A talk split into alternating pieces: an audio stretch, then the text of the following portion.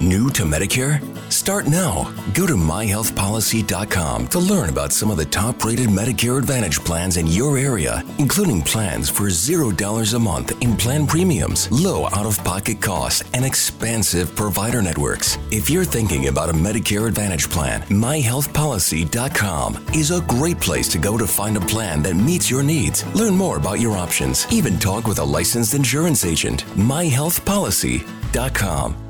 New to Medicare? Go to myhealthpolicy.com. With myhealthpolicy.com, you can compare plans from some of the nation's top insurers. Start now to find a plan and apply online. myhealthpolicy.com makes it easy to find a Medicare Advantage plan in your area, including plans for $0 a month in plan premiums, low out of pocket costs, and expansive provider networks. My decision, my Medicare. myhealthpolicy.com.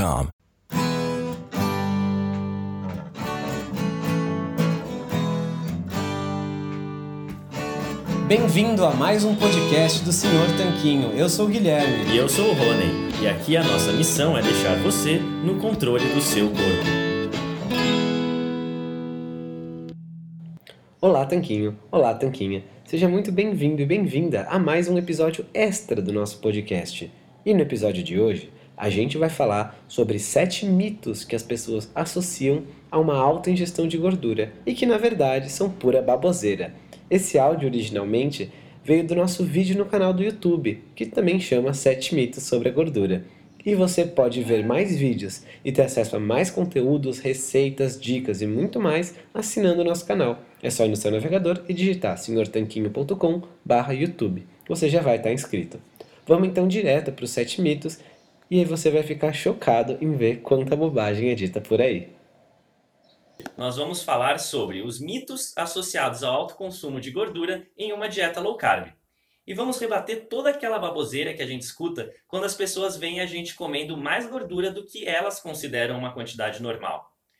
Para começar, vale dizer que não é nenhum absurdo essa quantidade de gordura que a gente come numa dieta low carb ou mesmo numa dieta cetogênica. Na verdade, a maioria das populações historicamente sempre comeu mais gordura do que o que foi receitado para nós nos últimos 50, 60 anos. E nenhuma dessas sociedades tinha tantos problemas de saúde quanto a nossa sociedade atual tem. Especialmente, os sete pontos que as pessoas falam que vão ser causados pelo consumo de gordura são doenças da modernidade, então não podem ser atribuídos a alimentos ancestrais. E os sete pontos e os sete perigos que as pessoas falam que a gente vai passar quando come muita gordura, quando vem a gente comendo um alimento rico em gordura, comendo a gema do ovo, a gordura da carne, são o aumento do colesterol total, o aumento do colesterol ruim, os triglicerídeos aumentados e, claro, também que você comendo gordura vai engordar. E também temos o mito associado à gordura no fígado, à pressão alta e ao diabetes tipo 2. Enfim, agora a gente vai dizer por que, que comer mais gordura não está associado a desfechos negativos nesses sete pontos. E antes da gente explicar cada um deles, é só importante fazer um alerta. O de que esse vídeo é feito em caráter informativo. A gente quer informar você dos estudos, livros e pesquisas que a gente leu. Mas ele não é prescritivo, a gente não está falando para você fazer alguma coisa especificamente. Mas sim para você se informar e aí você conversar com seu médico, nutricionista ou profissional de saúde de confiança para ver o que é melhor para você, para o seu caso específico. E antes da gente ir para o primeiro ponto, já deixa o seu like aqui no vídeo, porque você viu que o vídeo tá bom, o tema é muito interessante. E já se inscreve no canal também, para todas as semanas você ser informado quando a gente publicar vídeos como este no canal. Então vamos para o primeiro ponto. Bom, os dois primeiros motivos a gente já vai atacar de uma tacada só. Na verdade, os, eles se referem ao aumento do colesterol total e também ao aumento do LDL. É importante notar que esses dois tipos de colesterol podem até aumentar numa dieta low carb, uma dieta alta em gorduras, especialmente se a ingestão de gorduras for do tipo saturada, a maior parte delas. Porém, por que as pessoas têm tanto medo do colesterol? Elas não têm medo do colesterol. Do que, elas têm medo, Rony? Elas têm medo da doença cardíaca que é associada a esse colesterol. Porém, antes de mais nada, vale ressaltar que nenhum ensaio clínico randomizado, ou seja, o maior alto grau de evidência que a gente tem atualmente, jamais conseguiu achar essa relação entre colesterol mais alto e doença cardíaca e maior mortalidade por doença cardíaca. Na verdade, o que a gente descobre é que usar o colesterol total, que é um dos maiores medos das pessoas, para relacionar com doença cardíaca é um marcador bem pobre, é um marcador com pouca significância, sendo que tem marcadores mais importantes, como, por exemplo, as proporções entre o HDL e o colesterol total e também entre o HDL e os triglicerídeos. Além, é claro, da circunferência abdominal. Ou seja, se você emagrecer e se as suas frações de colesterol melhorarem numa dieta mais alta em gordura ou baixa em carboidratos, então você está com menos risco cardíaco do que uma pessoa que come baixas gorduras, mas tem essas frações todas atrapalhadas e uma grande barriga. Então a gente separou né, esses dois mitos. O primeiro que seria um aumento do colesterol total. Realmente, pode para algumas pessoas haver um aumento do colesterol total. Só que esse aumento, em grande parte, é devido ao HDL, ou seja, o colesterol chamado de bom. Então, aumentando mais o HDL, a sua proporção entre HDL e LDL vai ficar ainda melhor. Que como o Guilherme falou, essa proporção que é um dos marcadores importantes. Inclusive o HDL é associado com uma proteção cardíaca, uma melhora da saúde cardíaca. Só para dar um exemplo, uma pessoa podia ter 180 de colesterol total e 30 de HDL, ela tem mais risco cardíaco apenas por esse marcador do que se ela tivesse 200 de colesterol total e 50 de HDL, ou seja, aumentando 20 pontos em cada um, ela está mais protegida do que se ela tivesse a primeira situação. E no LDL, que também é um medo específico das pessoas de aumentar, que esse colesterol é chamado de ruim, embora para a gente não faça sentido chamar de ruim algo que o nosso próprio corpo produz e que é necessário para viver. Nesse aumento do colesterol LDL, ainda numa dieta alta em gordura, o que pode acontecer é trocar o tipo de LDL, porque não, é, não existe só um tipo de LDL, tem dois tipos, um com partículas mais benéficas e um com partículas mais perigosas. E numa dieta low carb alta em gordura, o que pode acontecer é um aumento das partículas mais benéficas e uma diminuição das partículas mais perigosas. Porém, vale fazer um alerta. Uma pequena parte da população pode ter uma, uma condição conhecida por dislipidemia, que é o quê? Quando você ingere um pouco a mais de gordura saturada, o colesterol dessas pessoas tende a disparar. Realmente vai ficar a níveis absurdos. E, claro, seja tenha você essa condição ou não, sempre faça exames e consulte o seu médico antes de adotar uma mudança na sua alimentação. Para essas pessoas pode até mesmo não ser recomendável seguir uma dieta tão alta em gordura, mas isso quem vai decidir é o seu profissional de saúde. Então vamos agora para o mito número 3, de um outro medo associado às dietas altas em gordura, que seria o aumento dos triglicerídeos. Bom, na verdade, o aumento dos triglicerídeos na corrente sanguínea é principalmente fruto de uma alta ingestão de carboidratos. Quando o corpo já não está mais conseguindo lidar muito bem com esses carboidratos que estão circulantes na nossa corrente sanguínea, inclusive porque toda essa glicose é um tanto quanto tóxica para o nosso organismo, não à toa os carboidratos são queimados antes da gordura, e a gente já falou disso em outro vídeo, o fígado, né, o nosso organismo, vai pegar esse monte de glicose que está aí circulando e vai transformar nos triglicerídeos, que são partículas menos tóxicas para o nosso corpo. Ou seja, uma menor ingestão de carboidratos e uma dieta baixa em carboidratos no geral e mais alta em gordura está associada a uma diminuição deles e não a um aumento. O quarto mito seria o de que você comendo mais gordura iria ganhar mais gordura. Aquela velha história de você é o que você come. Felizmente, isso não é verdade, assim como a gente, assim como dezenas de pessoas que assinam nosso canal, centenas, já tem os relatos de emagrecimento para provar, além dos estudos científicos, um monte de ensaio clínico randomizado, mostrando que a low carb funciona mesmo. Felizmente, essa história de você é o que você come não é assim tão direta, né? Porque a gente também não come ervilha e não fica verde, e não come banana e não fica amarelo, e não come gordura e não fica gordo. Então a gente já sabe, já está provado que a dieta low carb funciona e uma dieta alta em gordura não vai te engordar. Muito pelo contrário. Nessa mesma levada de que comer gordura te deixa gordo, também tem muita gente que acha que aumentar a quantidade de gordura numa dieta pode levar a casos de gordura no fígado, ou seja, a conhecida esteatose não alcoólica. Esse daí é a continuação do mito de que você comendo gordura, magicamente essa gordura toda iria para o seu fígado e você iria sofrer as consequências disso.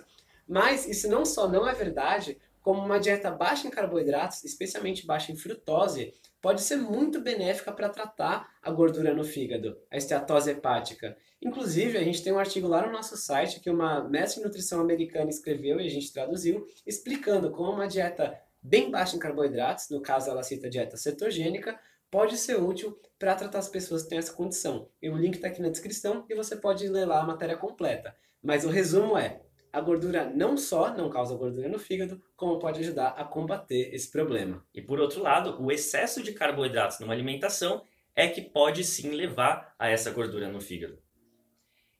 E aproveitando né, esse ponto do excesso de carboidratos e problemas de saúde e o nosso texto da nutricionista americana, a gente vai para o sexto mito, que é o de que uma dieta alta em gorduras seria pior para diabetes. A gente sabe que muita gente que começa a apresentar pré-diabetes ou diabetes tipo 2 tem a recomendação de diminuir as gorduras e aumentar os carboidratos integrais. Mas por que isso? Realmente eu não sei. Geralmente o que elas são aconselhadas é a perder peso, a maioria dos casos são pessoas que já têm problema de peso também, e o que a recomendação tradicional das pessoas que não se atualizaram, das pessoas que não estão de olho nas evidências modernas que estão saindo, é que isso deve ser feito de acordo com a antiga pirâmide alimentar e contando as calorias artificialmente. Porém, se você está aqui, provavelmente já está careca de saber que isso não funciona no longo prazo e que uma dieta baixa em carboidratos e alta em gordura vai apresentar resultados superiores na administração dessa doença, dessa condição que é o diabetes. Na verdade, o diabetes nada mais é do que uma dificuldade do corpo em lidar com a glicose. Seja porque o corpo não produz insulina, que é o caso da diabetes tipo 1, que é uma condição natural das pessoas, às vezes genética, às vezes autoimune, ou o caso da diabetes tipo 2, que é uma condição adquirida por maus hábitos e por um estilo de vida que não é condizente com uma boa saúde. Então, não faz sentido você apenas medicar e continuar com o tipo de alimentação que gerou esse estilo de vida. E falando em texto de nutricionista, a nutricionista Jéssica Teixeira escreveu um texto no nosso site também explicando por que, ela acredita e por que, as evidências comprovam que uma dieta low carb pode ser interessante para tratar a diabetes tipo 2. E essa dieta é alta em gordura. Mais uma vez, vale um alerta: se você já está em um tratamento contra diabetes, você tem que falar antes com o seu médico antes de migrar para uma dieta low carb, porque muitas vezes pode ser necessário diminuir a dosagem do seu medicamento e somente seu médico vai poder dizer para você o que é melhor para você. A gente está aqui mostrando uma terapia alternativa que existe, que vários médicos ao redor do mundo utilizam com sucesso, que vários nutricionistas também encorajam para pacientes com diabetes e que, por fim, existe evidência de sobra para você poder estudar e poder conversar com seu médico a respeito. E apenas para você pensar, antes da gente ir para o sétimo mito. Se for uma pessoa que tem intolerância à lactose, ou seja, que não lida muito bem com lactose, a dieta é com restrição à lactose, e uma pessoa celíaca que tem problemas com glúten, a gente evita dar glúten para ela, por que, que uma pessoa que não lida bem com carboidratos e açúcares, a gente vai deixar que ela coma carboidratos integrais, que são a mesma coisa quando entram no seu organismo, e impedir que ela coma gorduras, que não tem praticamente nenhum efeito sobre a insulina. Vale a pena pensar nisso, até porque essa analogia também foi traçada pela Jéssica no texto completo do blog que eu já falei para você, que tem o link aqui na descrição.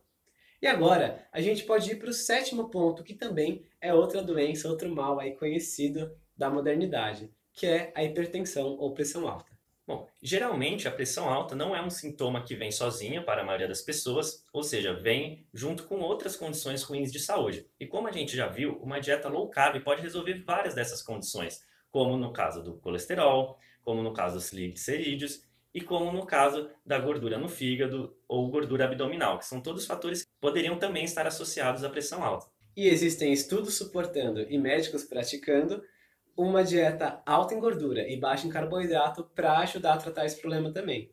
É claro, se a pressão alta tem uma origem genética ou tem alguma outra origem que não seja alimentação e estilo de vida, talvez seja necessário outros tratamentos complementares, que só o seu médico vai poder te orientar. Mas é importante lembrar que quando ela é causada apenas por uma má alimentação e por maus hábitos, pode ser interessante mudar essa alimentação e esses hábitos para ver se eles realmente revertem essas condições negativas de saúde que estão associadas a tantos desfechos ruins, como doença cardíaca, derrames e qualquer tipo de doença cardiovascular também. Bom, então esse era o nosso vídeo de hoje, rebatendo esses sete mitos com relação às dietas low carb e a sua ingestão de gordura mais alta do que as pessoas estão acostumadas, mas que a gente já sabe que não é uma ingestão tão alta assim de gordura. Se você tem alguém que pega no seu pé com a ingestão de gordura, seja ele um familiar, ou seja algum amigo ou colega de trabalho, parente, enfim, provavelmente essa pessoa só quer o seu bem, só que ela não sabe o que ela está falando, porque ela ouviu uma certa informação repetida a vida inteira dela. Então, você pode mostrar esse vídeo para ela. Assim, ela vai se informar melhor, ela vai poder ler no nosso site os artigos, se ela tiver curiosidade, ver as referências e vai entender que o que você está fazendo não é nenhuma loucura, é sim um investimento na sua saúde para o resto da vida.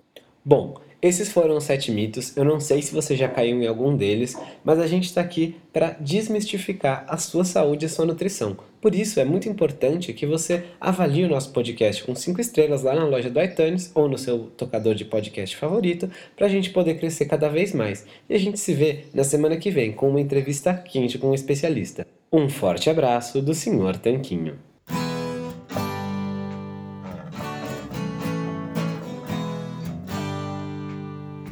Você acabou de ouvir mais um episódio do podcast do Senhor Tanquinho. Não deixe de se inscrever para não perder nenhum episódio com os maiores especialistas para a sua saúde.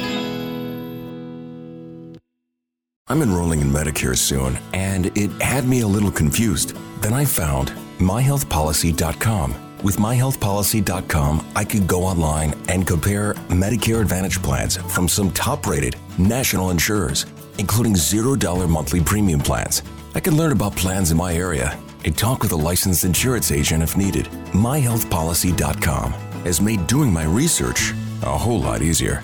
My choice, my Medicare, myhealthpolicy.com. New to Medicare? Start now. Go to myhealthpolicy.com to learn about some of the top rated Medicare Advantage plans in your area, including plans for $0 a month in plan premiums, low out of pocket costs, and expansive provider networks. If you're thinking about a Medicare Advantage plan, myhealthpolicy.com is a great place to go to find a plan that meets your needs. Learn more about your options, even talk with a licensed insurance agent. myhealthpolicy.com.